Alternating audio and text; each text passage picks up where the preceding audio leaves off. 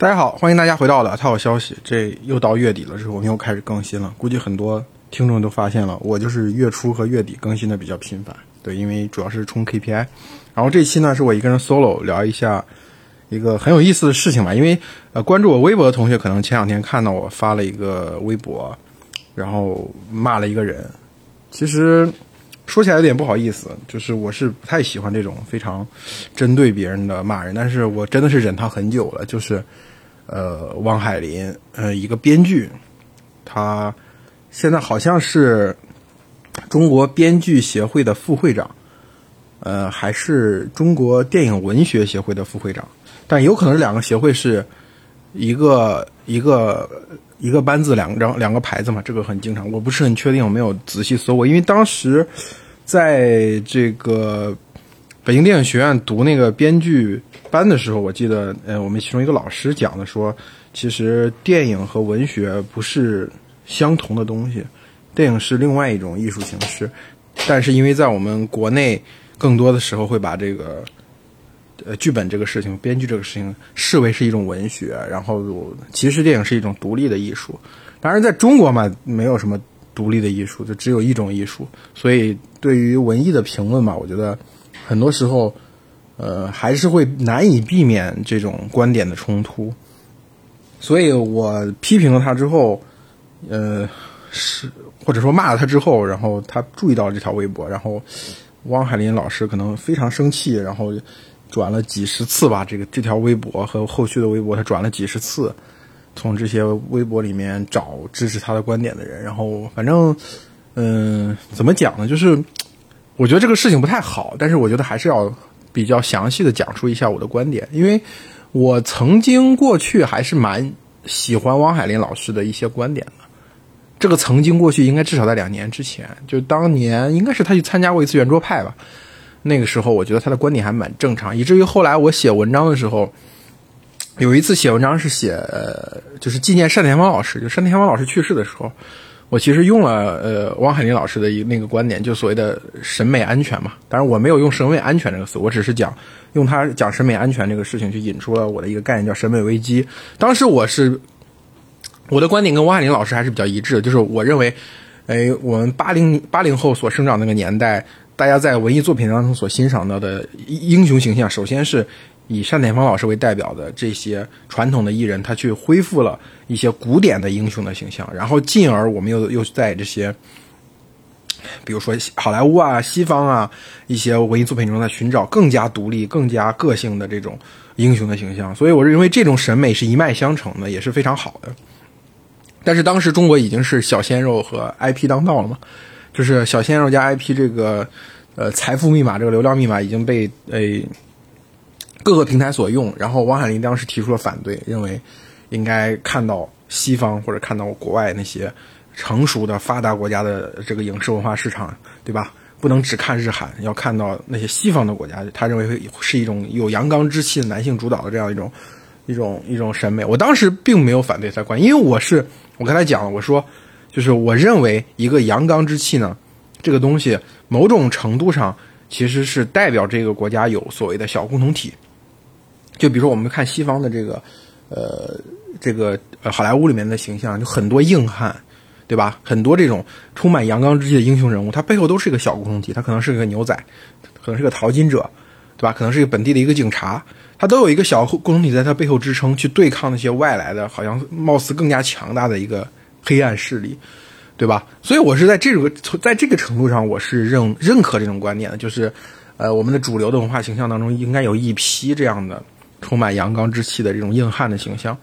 但是过两过了两年之后，三年之后，呃，汪海林老师在各个平台、各个渠道所表现出来的，他已经不是这种单纯的、简单的所谓的讴歌，希望能够有更多的男性形象的出现，阳刚之气的这种形象的出现，他更多的是希望以阳刚之气或者以小鲜肉或者以娘炮为一种，嗯，一种。一种所谓的名义，希望有更多的行政的力量把这个影视文化市场去管起来。所以我认为某种意义上是走偏了。我第一次听到类似他这种管一管的这种想法，我还想，哎呀，汪海林老师毕竟他应该有他的观点，有他的想法。第二次听到的时候，汪海林老师怎么变了？第三次听到的时候，就是汪海林是挺烦人的。到后面就完全是负面的看法。这次就是因为这个所谓的环球影城开业之后，因为非常火爆嘛，然后汪海林又跳出来说，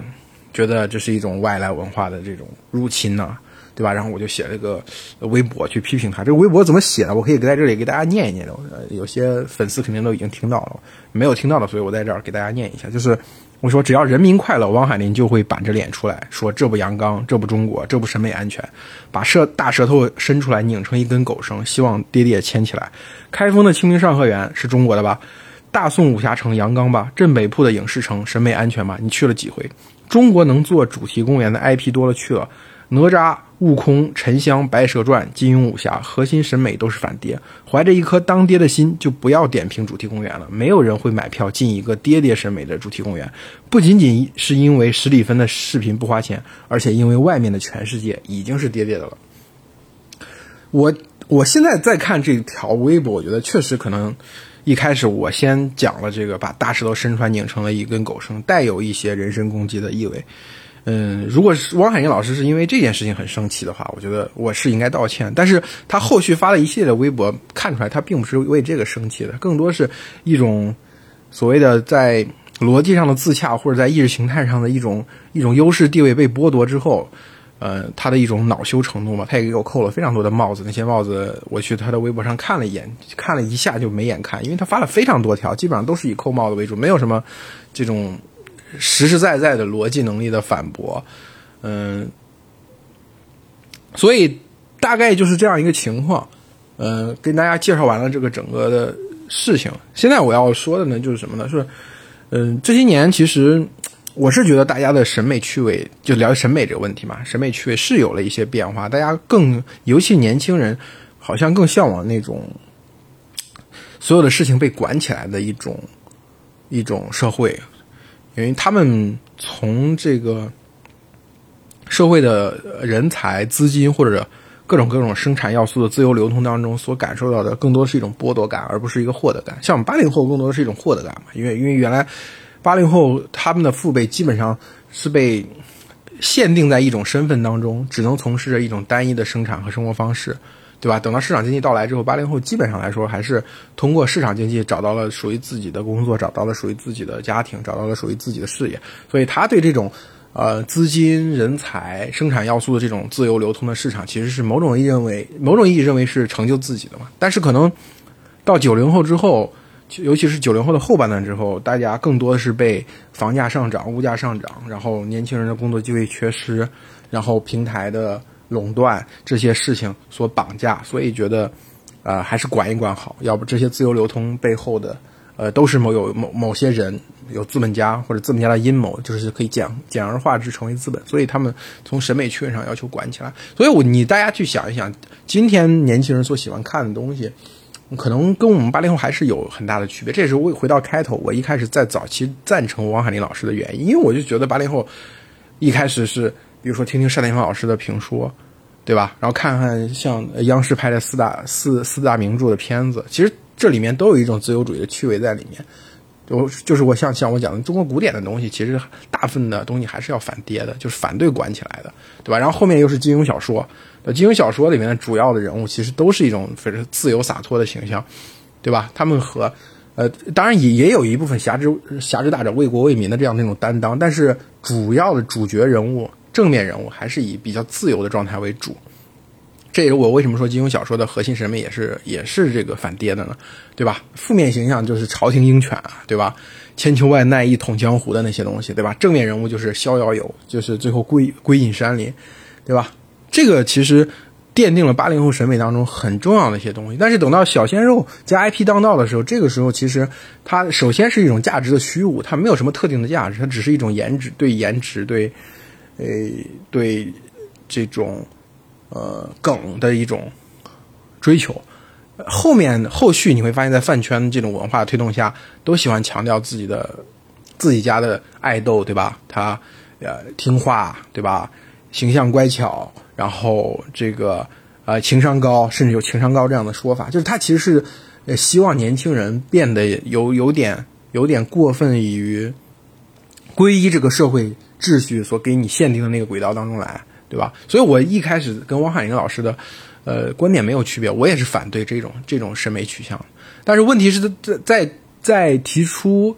这个号的时候，就是怎么解决这个东西的时候，我觉得汪海林老师可能产生一种幻觉，就是最近可能一系列的对于呃影视文化圈的整顿，对于互联网平台经济的整顿。让他觉得自己好像在其中发挥了很重要的作用，就是好像是听了他的话，按照他的观点，按照他的路线图去执行了，就有种自己在电梯里做俯卧撑，以为是这个靠自己的臂力升到了八楼一样，就这种感觉。所以他对于很多事问题的看法就开始变得越来越主观，越来越粗暴。所以。非常热情洋溢的去呼吁，这也要管，那也要管。所以在这个时候，我反对他。他其实，在在那些微博的转发下面，有很多的这种粉丝，就是汪海林老师的粉丝，然后去攻击我，去骂我。其实，呃，会把我和什么饭圈啊、什么肖战呐、什么这些东西联系到一起。其实我到现在，肖战长什么样我都不是很清。就是你你拿你拿四五个小鲜肉里面，其中有一个肖战贴在里面，让我分辨到底哪个是肖战，哪个是王一博，我估计我是分辨不出来。我我过去就像我说，我过去跟汪海老师对他们这些饭圈所代表这种这种单一的审美，其实也是很讨厌的。但是我认为，真正想要重建一种一有这种优质的男性的充满阳刚之气的偶像，或者影视文化里面的主角明星，可以去选择建立的一个前提，正是要管的少。正是我们的社会的现实主义题材能够表现出来哦，一个小的共同体里面，它会诞生出一个英雄人物，它代表一类某一个特定行业、某一个特定地域、某一个特定群体，对吧？他能够去对抗一些外来加诸于他的一些呃黑暗的东西。他在对抗这种黑暗的东西的当中，他的阳刚之气得到了某种意义上的爆发。如果说不是这样的，阳刚之气这个东西很容易就变成一种对于法西斯主义的宣扬。就比如说像现在的，就是当整治娘炮这种官方的声音多了之后，开始有一些一些地方出现了对于这种没有那么阳刚的这种孩子在的一种歧视或者一种一种鄙视，或者在语言上的一种暴力。因为因为一个词可能在刚开始被提出的时候，它只是代表它一个特定的加上很多限定条件的意思，但是在传播流行的过程当中，其实。发明它的人是无法控制的，对吧？我比如说，我们想整治的娘炮是那些在公众形象、在荧幕上活跃的那些那些人，希望他们不要把年轻的审美变得很单一，带到一个比较偏的位置。但是，这个“娘炮”这个词一一经使用，向其他地方发传播发酵的时候，你就难免它就会扩大化。一个一个小男孩可能他没有还没有发育那么快，没有显示出那么多的第二性征，这个时候有可能他在学校这种环境下就被。别的同学欺负了，所以我觉得这是一种非常不好的一种一种行为，所以也是我是要反对的。其实看完这么多的，就这个事情经过去之经过了这个事情之后，我其实最大的感觉，嗯，倒不是说这个事情本身，比如说关于审美的一些观点性的看法，我更多的是对于某些之前的我影视行业的从业者，我对他们是比较有意见，尤其是在最近，比如说在整治了之后，有些所谓的老戏骨、老艺术家。也出来去抨击这些呃娱乐圈文化圈的一些现象的时候，我就在看这个老戏骨，就突然想到了很多关于他的一些掌故、一些故事。我在想，哎呦，这个老戏骨难道就是个白莲花吗？对吧？这个老戏骨有真的像自己在镜头中表现的那么干净吗？因为我总是觉得一个行业，它当它是一个小圈子的时候，它一定是藏污纳垢的。只有它变成变成社会化。呃，拥抱了工业化，拥抱了社会化，变成一个非常大的行业的时候，这个时候才会有这种非常清晰的行业标准，像法律一样去规规范每个人的行为。娱乐圈过去就是因为一个圈子，所以它的它的这个它的这个有很多不好的事情发生，对吧？有很多人没有没有他们在镜头表现出来的那么光鲜。所以我看王海林老师就是，呃，我仔细去想了一下这个事情，就是。王海林老师虽然他不是京圈的人，但是他也是也相当于是过早的进入了，呃，中国的娱乐行业。在那个年代，还是一个比较浓厚的这种圈子文化。而出生在这种圈子文化当中的人呢，我觉得有两个比较明显的特点啊。第一个就是，就是才华不够，流氓来凑，就是自己在文文化表，就是在艺术表达上没有达到那么高的成就，但是这个时候靠着一种拉这种性格或者说这种道德上的一种缺陷而去博得别人的眼球，这是我觉得这是还蛮蛮频繁遇到的事情。然后第二种呢，就是他们在表达当中呢，就是没有掌握那种更现代的，呃，西方的那种呃经典的结构主义的这种。方法论，所以他们在表达很多事情的时候是善于用一些大词，一些非常模糊的大词，然后去增强自己的这个表现力的。所以我觉得，呃，嗯，汪海林老师为什么会从我觉得两三年前我完全赞同的观点到现在，我觉得可能是是我刚才讲的这个两点起了一某种意义上的支配性作用。就比如说，我们真的去认真观察东亚这种特有的。这种审美女性化的这样的一种趋势，到底它是因为因为这个文化市场呃缺少管理，还是因为这个文化市场管理过度呢？就我觉得这是一个非常值得讨论的问题。就是如果说你你是今天突然看到这样一个饭圈的文化，一种这种流行文化呈现这样的特征的话，你可能会认为哦，这是因为没有管，因为中国的在之前一个时间段里，它的资本。的扩张或者流通可能是全世界最为自由的，就是基本上互联网公司在这种强力资本的催熟下，迅速变成一家百亿美元、千亿美元的公司。在这过程当中，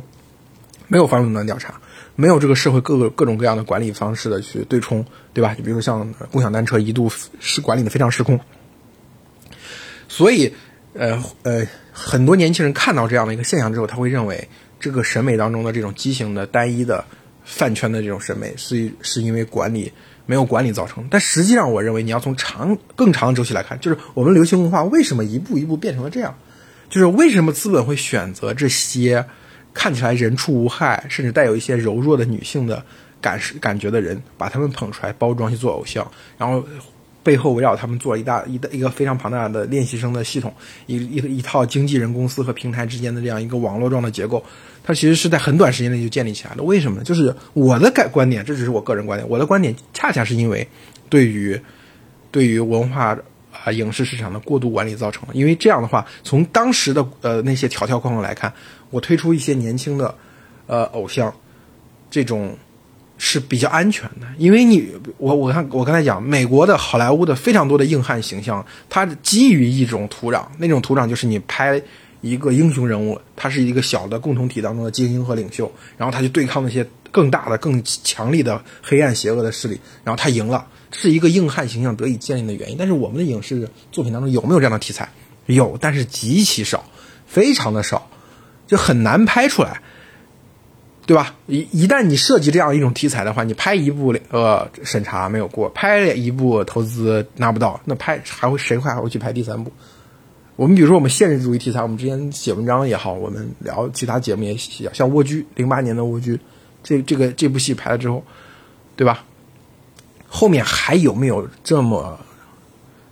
高度的现实主义的作品出现？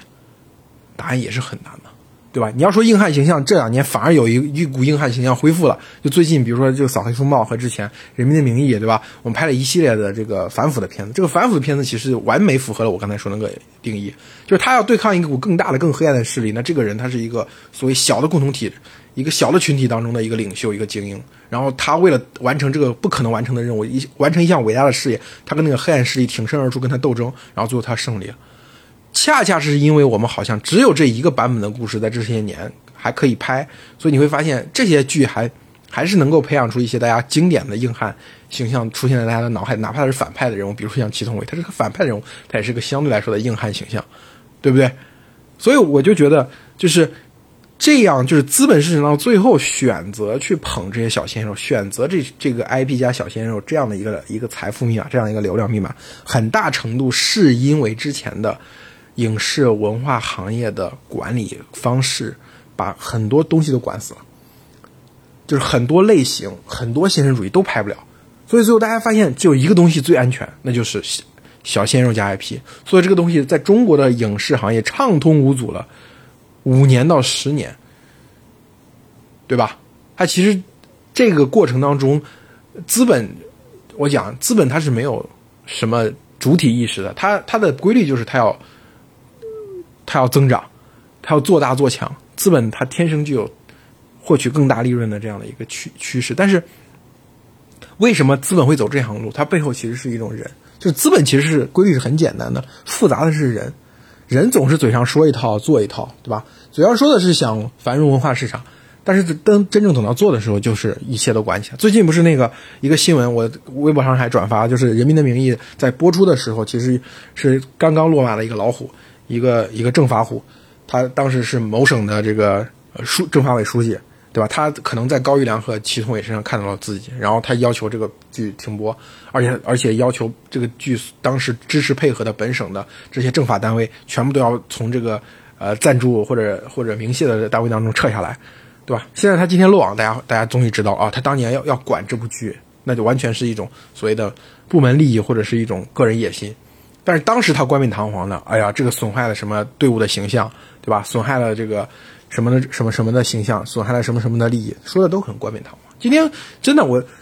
就是如果说是一个呃年轻人，他真的刚刚开始消费大量的文艺作品的时候，就是赶上了今天这个时代，他产生了一种反资本的一种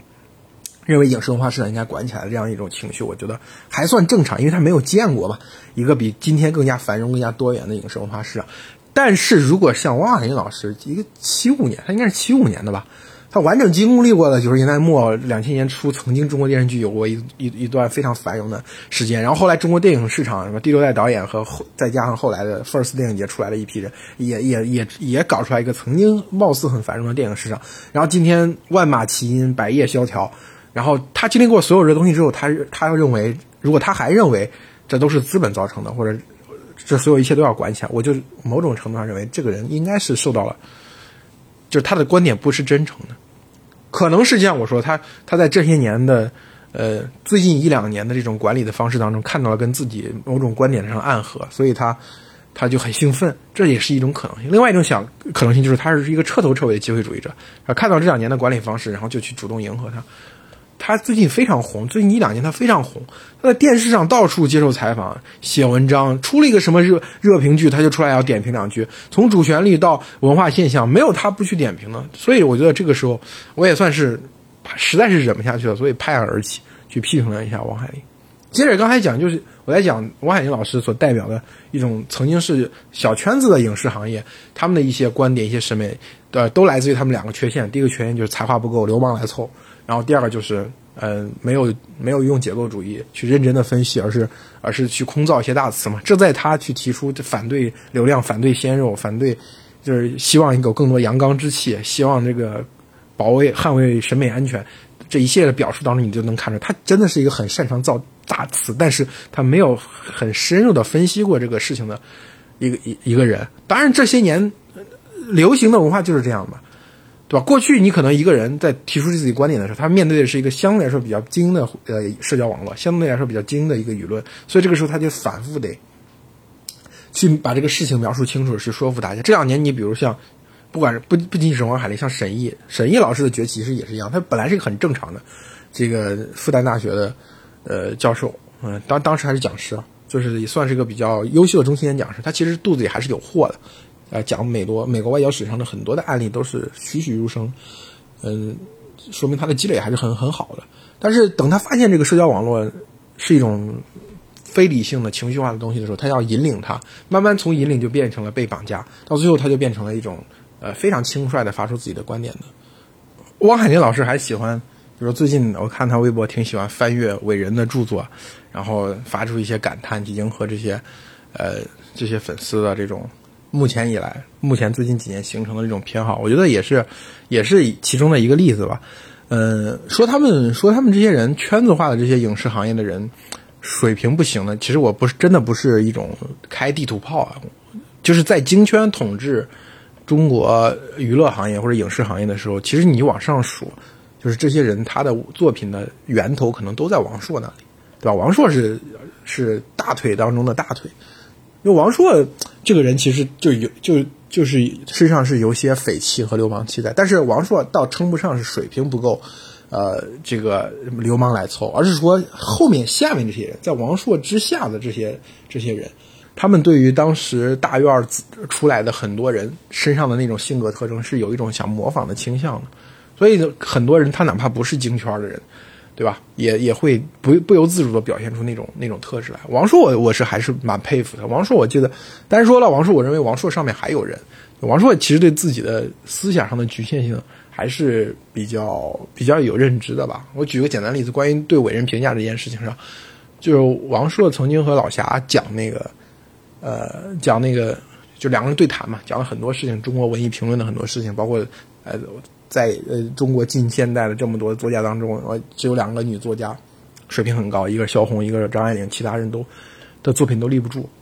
不足以谈论，然后这个我还是蛮赞成的。还有另外一个就讲，呃呃，这个老侠说，这个伟人在到达顶峰之后走向他的反面，他是一个，这其实是一个哲学问题，在哲学当中人的问题。呃，其实这些东西后来我看王朔都都都吸收了。王朔在后来他给他他最后一本书嘛，写给他闺女那本书，呃，写给王咪那本书，就是深入剖析自己的一生当中，他其实他也大概用了老侠的那个观点，就是。伟人其实是在达到顶峰之后走向他的反面，这其实，这从这当中就能看出来，就是有有在学术界、在理论界有一些非常前沿的讨论。一旦